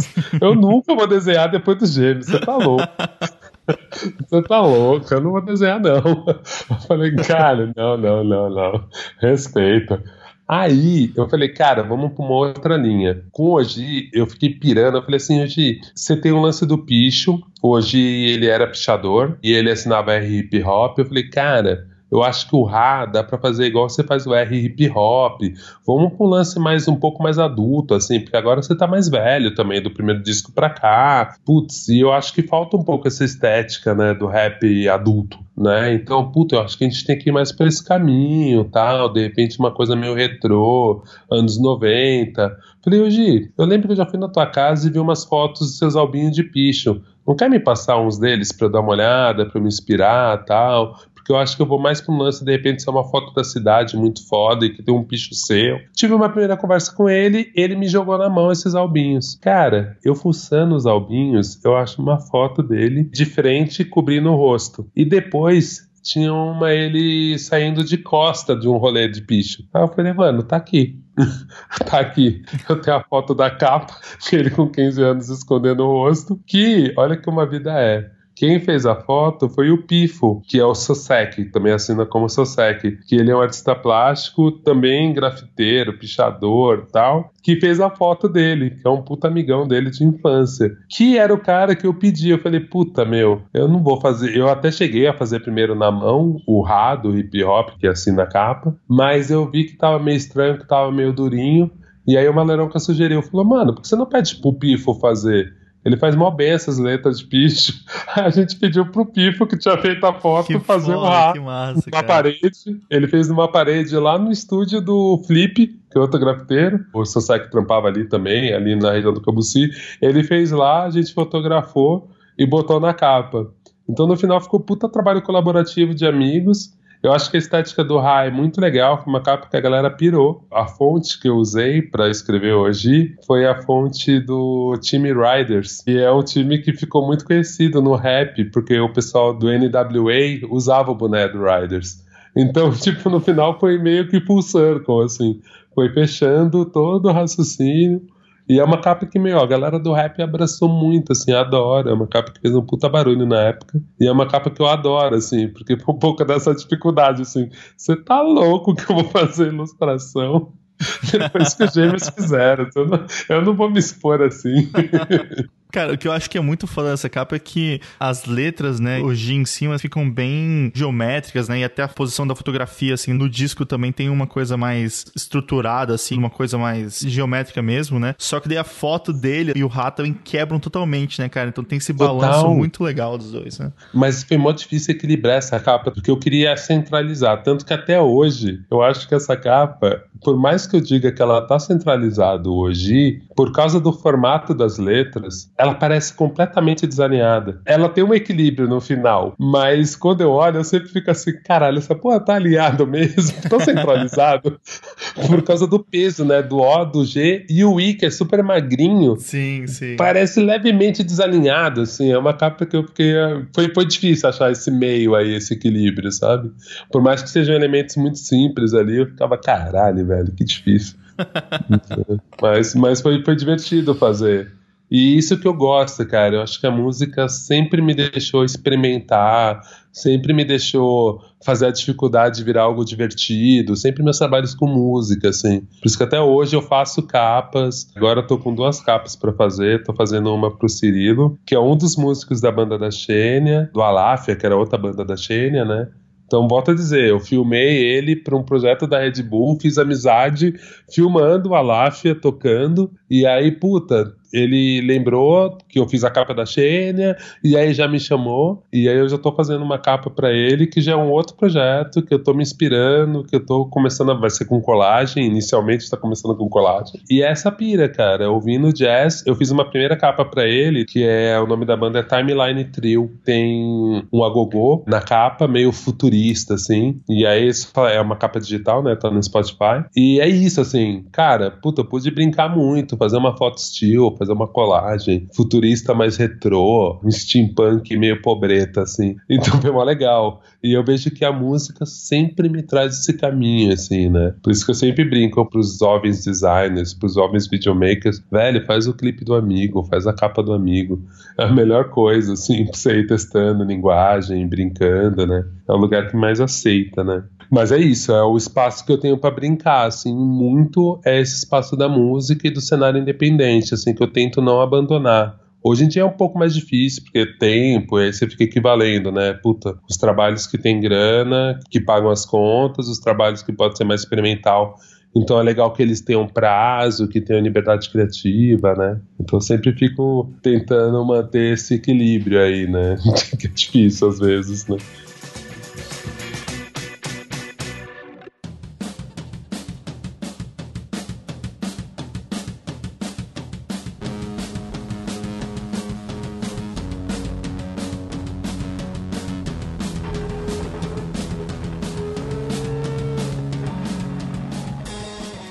Então, cara, você se define como um designer multimídia, né? Você usou esse termo, né? E também como filmmaker, artista plástico, mas você também agora já acabou falando como você trabalhou com ilustração, com direção de arte, até com cenografia, motion, pintura, filme, podcast.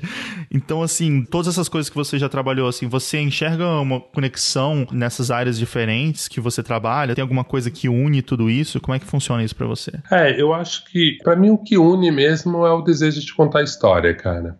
Eu acho que, principalmente na faculdade, nos cursos que eu a faculdade eu não fiz, né? Mas os cursos que eu fiz nos técnicos, e mesmo quando eu li os livros mais acadêmicos, a galera marca muito essa questão do design, você resolver um problema, você criar uma solução.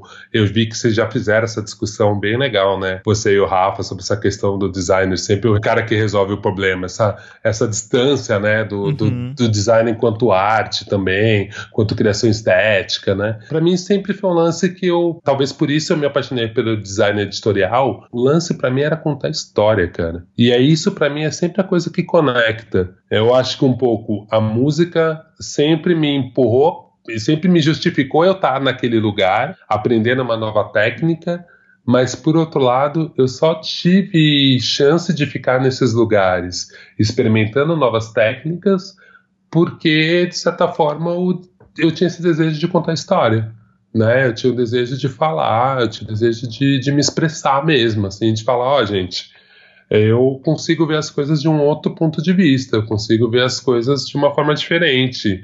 Olha, tem, tem um monte de visões que não estão sendo contempladas aqui que aí bate um pouco nessa questão do ativismo. Então, assim, em vários espaços eu sou o único negro, sou o único negro de classe média baixa presente naquele lugar e eu acho que o meu ponto de vista, a minha versão da história tem que ser contada. Né? Então, de certa forma, eu acabei utilizando o design para me dar essa é, é uma das ferramentas que eu tenho para contar história. A que eu me dei melhor foi, foram as ferramentas visuais no primeiro momento, né? Foi o design e a ilustração. Eu conseguia contar história usando aquele, é, aquelas ferramentas. Depois, com o tempo, eu aprendi a rimar. Era um outro jeito de contar história, fazendo música, né? Rimando e fazendo batida. Depois eu aprendi vídeo. Porra, tô conseguindo contar história com mais coisas. Depois um pouquinho de motion. Olha, já tô conseguindo contar história melhor. Depois podcast. Porra, tô conseguindo contar muita história, né? Então eu acho que eu fico perseguindo maneiras de, de contar a minha história, assim. E eu acho que, de certa forma, o design me ajudou muito com isso, assim, de olhar para uma situação, não só um problema, mas para uma situação e imaginar, cara, e de outro ângulo? Como fica isso de cima? Como fica isso de baixo? E se a gente mudar a cor?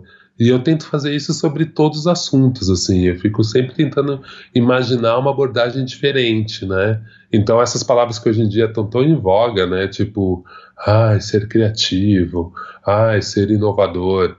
Eu acho que sim, eu acho que não é uma ferramenta ser criativo e ser inovador, ele não é uma coisa só do designer, né? Tipo, todo mundo pode ser realmente ser criativo e inovador, né? e na, nos seus afazeres, por mais banais que seja, sabe? Um cobrador que pega um elástico e separa as notas de cinco de um jeito que é mais rápido e mais inteligente, ele já está sendo criativo na função dele, né? Uhum. Eu acho que, de certa forma, a gente ficou jogando muito isso para essas áreas do design, é uma puta besteira. Mas, por outro lado, as ferramentas que a gente tem de design, e hoje em dia até o design thinking, né, mais propriamente, elas são incríveis mesmo para resolver problema. O único problema que eu acho é que toda essa cultura boring de startup, de empreendedorismo, elas fazem a gente usar muito essas, essas ferramentas para aumentar a produtividade né? Logo, dinheiro para alguém rico. Alguém que já está rico ganha mais dinheiro em cima da gente.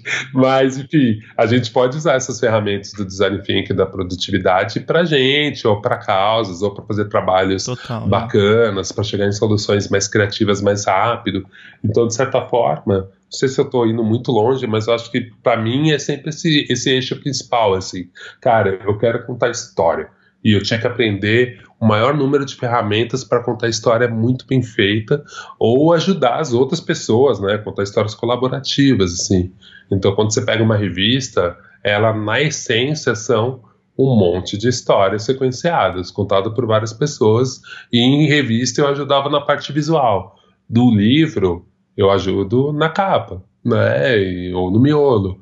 Enfim, então acho que é um pouco por aí. Para mim sempre foi isso. Sempre juntou tudo no final. E o meu jeito de simplificar era imaginar que eu estava contando histórias. Você até tocou num ponto que eu acho que é bem interessante, essa questão do pensamento do design, né? Porque eu sinto que rolava muito isso comigo, assim, quando eu trabalhava com ilustração, fazendo coisa para editorial, assim, e querendo ou não, por mais que eu tivesse fazendo alguma coisa mais, digamos, mais artística também, tinha um processo de design. Rola isso uhum. para você, assim? Você sente que você tem um pensamento, sei lá, estruturado, assim, até mesmo dentro de um vídeo ou de outras coisas assim, ou você não necessariamente precisa usar esse seu background no design para fazer um filme ou para até um podcast, uma coisa totalmente diferente? Cara, eu tenho pra caralho, só que é muito engraçado, assim, porque eu não percebo de cara.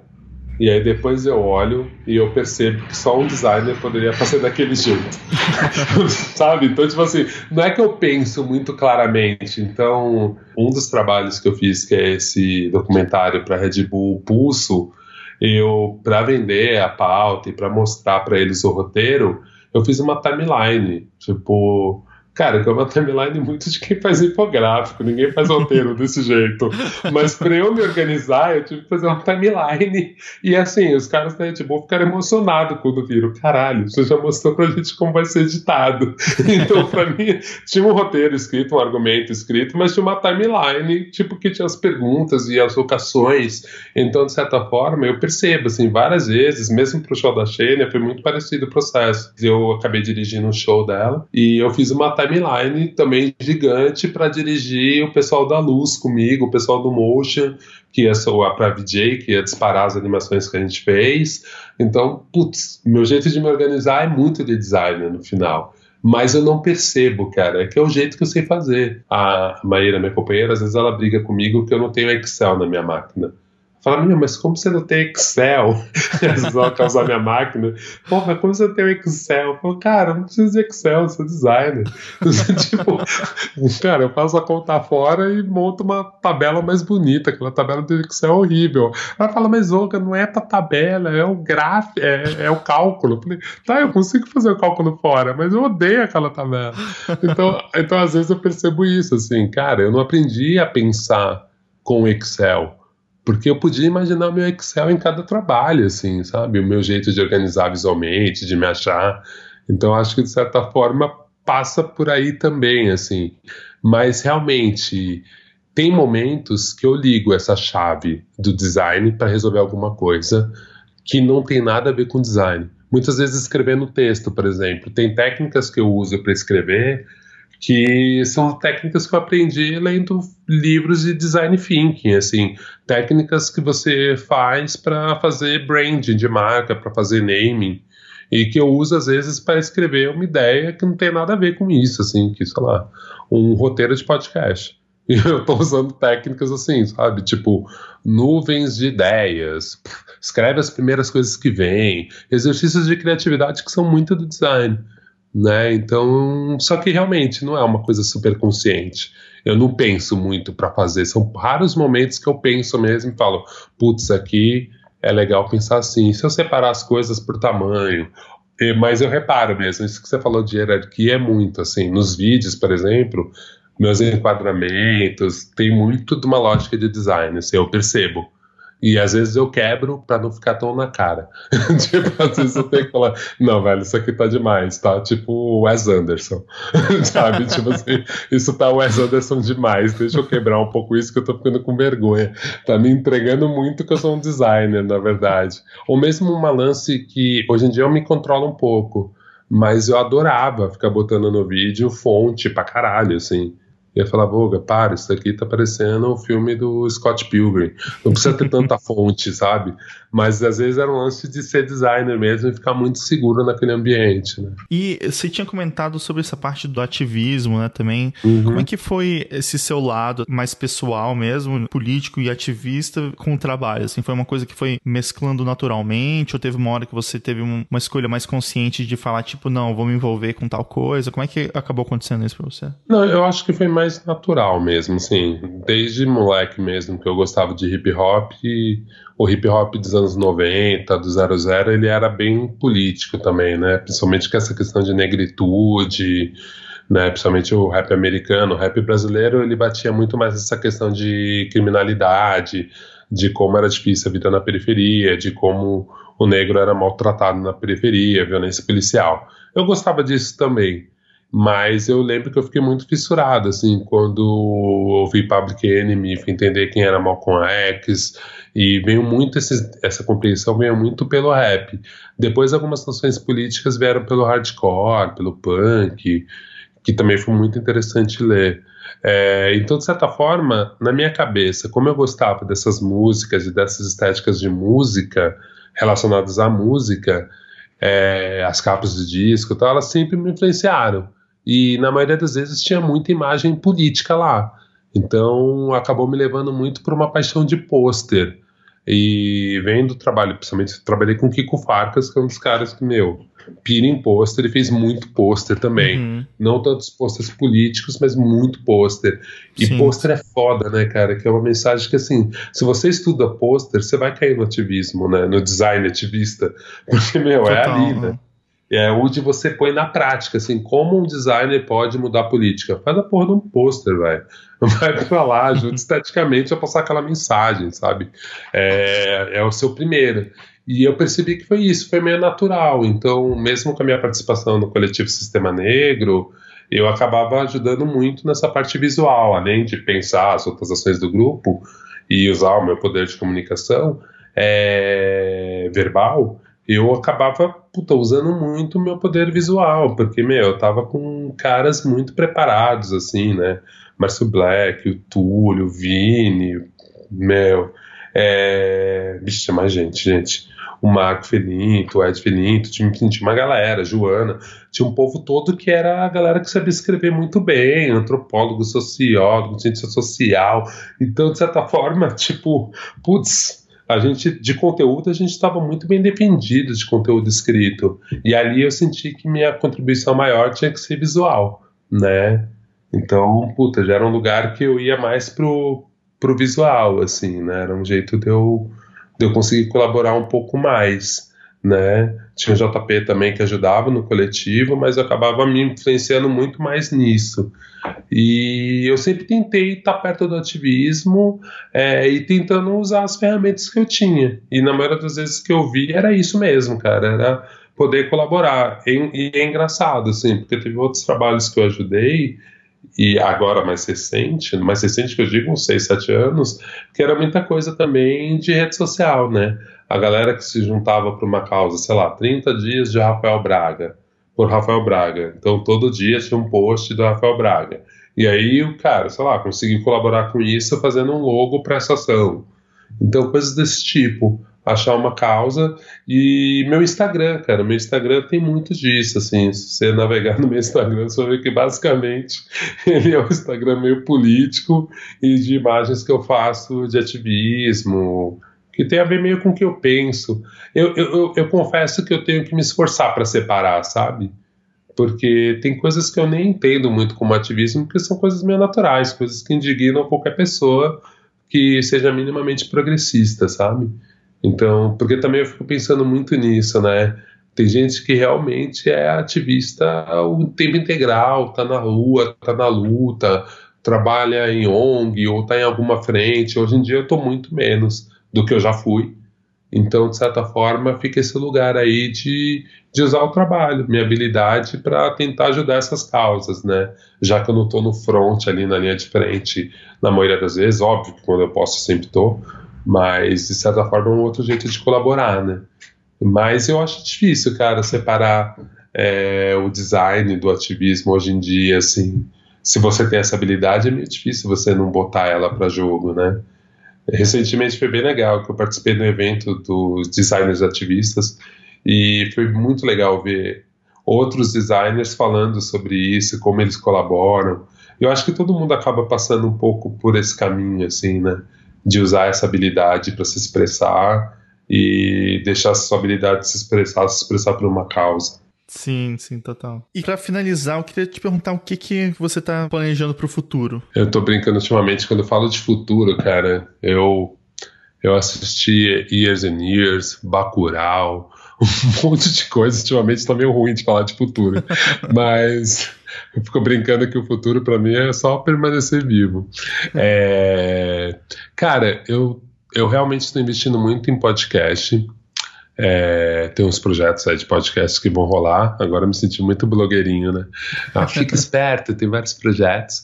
É, eu estou gostando muito de, de usar essa mídia para me expressar eu gosto muito e eu acho que o futuro é sempre eu ficar brincando com essas redes sociais e usar elas de uma forma que as pessoas, que os donos das redes sociais, das plataformas, não gostam que eu use, então eu fico brincando que no meu Instagram eu faço playlist, no meu Stories, em vez de eu fazer no Spotify, eu faço no Instagram, linko pro Spotify, obviamente, mas eu gosto de fazer playlist no Instagram. O meu feed do Instagram, eu fiz ele que ele a minha pira era deixar ele igual, igual o Tumblr. Falava, cara, por que, que o Instagram tá me obrigando a botar foto quadrada? Eu não, vou fazer de um jeito que eles não me obriguem o formato, o formato da minha arte que eu quiser fazer. Então, de certa forma, eu quero tentar levar esse pensamento no futuro para várias mídias, cara. Sempre quando eu puder usar aquela plataforma de uma forma diferente, é isso que eu vou usar, assim. Eu não consigo te dizer exatamente, putz, Olga, você está planejando trabalhar mais com vídeo? Porque eu acho que, de certa forma, principalmente a situação do mercado no Brasil está tão maluca, e nem fala do mercado do design, eu digo do mercado de trabalho em geral, assim. Aqui está tão maluco, tão precarizado, principalmente no meu caso, que é um cara que, que muitos dos meus clientes vêm da cultura, agora estou migrando para muita coisa com publicidade, porque realmente está acabando. Então, de certa forma, minha única visão para o futuro minha única promessa para um futuro próximo é que eu vou continuar sendo bem criativo, vou continuar sendo rebelde de certa forma, vou continuar desafiando as plataformas, o jeito que eles impõem que a gente expõe um trabalho, né? Eu acho que é um pouco isso que eu que eu penso de, de futuro, assim. E é um pouco a mensagem que eu deixo para a eternidade. é um pouco isso. Mas assim, realmente, cara, eu não sei te dizer se eu vou ficar no Brasil, se eu vou sair, se eu. Não sei, cara. Meu desejo é ficar, mas ao mesmo tempo eu quero ficar num lugar que a gente consiga se expressar, né? Então, na verdade, se eu conseguir ter espaço para me expressar do jeito que eu me expressei até hoje, cara, eu acho que, que estaremos por aí produzindo muita coisa.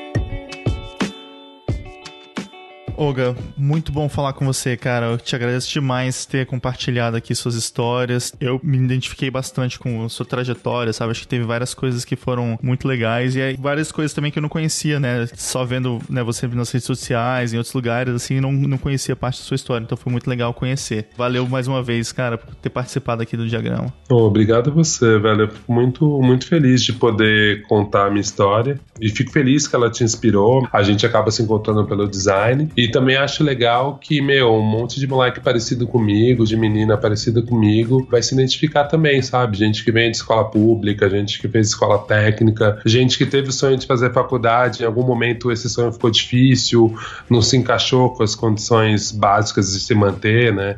E, de certa forma, eu gosto de ter um espaço para contar essa história, porque eu vejo que muita gente que está no design agora, ou que gosta de desenhar, acha que o lugar que você tá, que eu tô, e que um monte de gente tá, é um lugar que é inacessível porque a pessoa não fez aquele caminho que é o caminho que normalmente a gente, a gente vê um designer vencedor fazendo, sabe? E eu acho bem importante que as pessoas saibam que, cara, tem vários caminhos, dá para trilhar vários caminhos para você conseguir ser feliz fazendo o que você gosta, mesmo a gente sabendo que ser feliz é muito relativo, são momentos de felicidade, mas conseguir trabalhar com gente legal, trabalhar, sabe? Eu acho que isso é realização mesmo. E para mim, sempre quando eu via, quando eu lia livros de design e tal, sempre era uma coisa meio assim, o cara fez Bauhaus, sabe? Era sempre uma coisa tão longe, inatingível. Uhum. E às vezes o longe, inatingível, era tipo a escola pan-americana de arte, sabe? Porque realmente, quando você tá numa situação mais precarizada de grana, aquilo parece muito longe. Então, puta, eu espero que minha história um pouco inspire essa galera também. Além da galera que tem mais condição e só quer ouvir um pouco de criatividade, mas também inspire quem se sente fora desse jogo, sabe?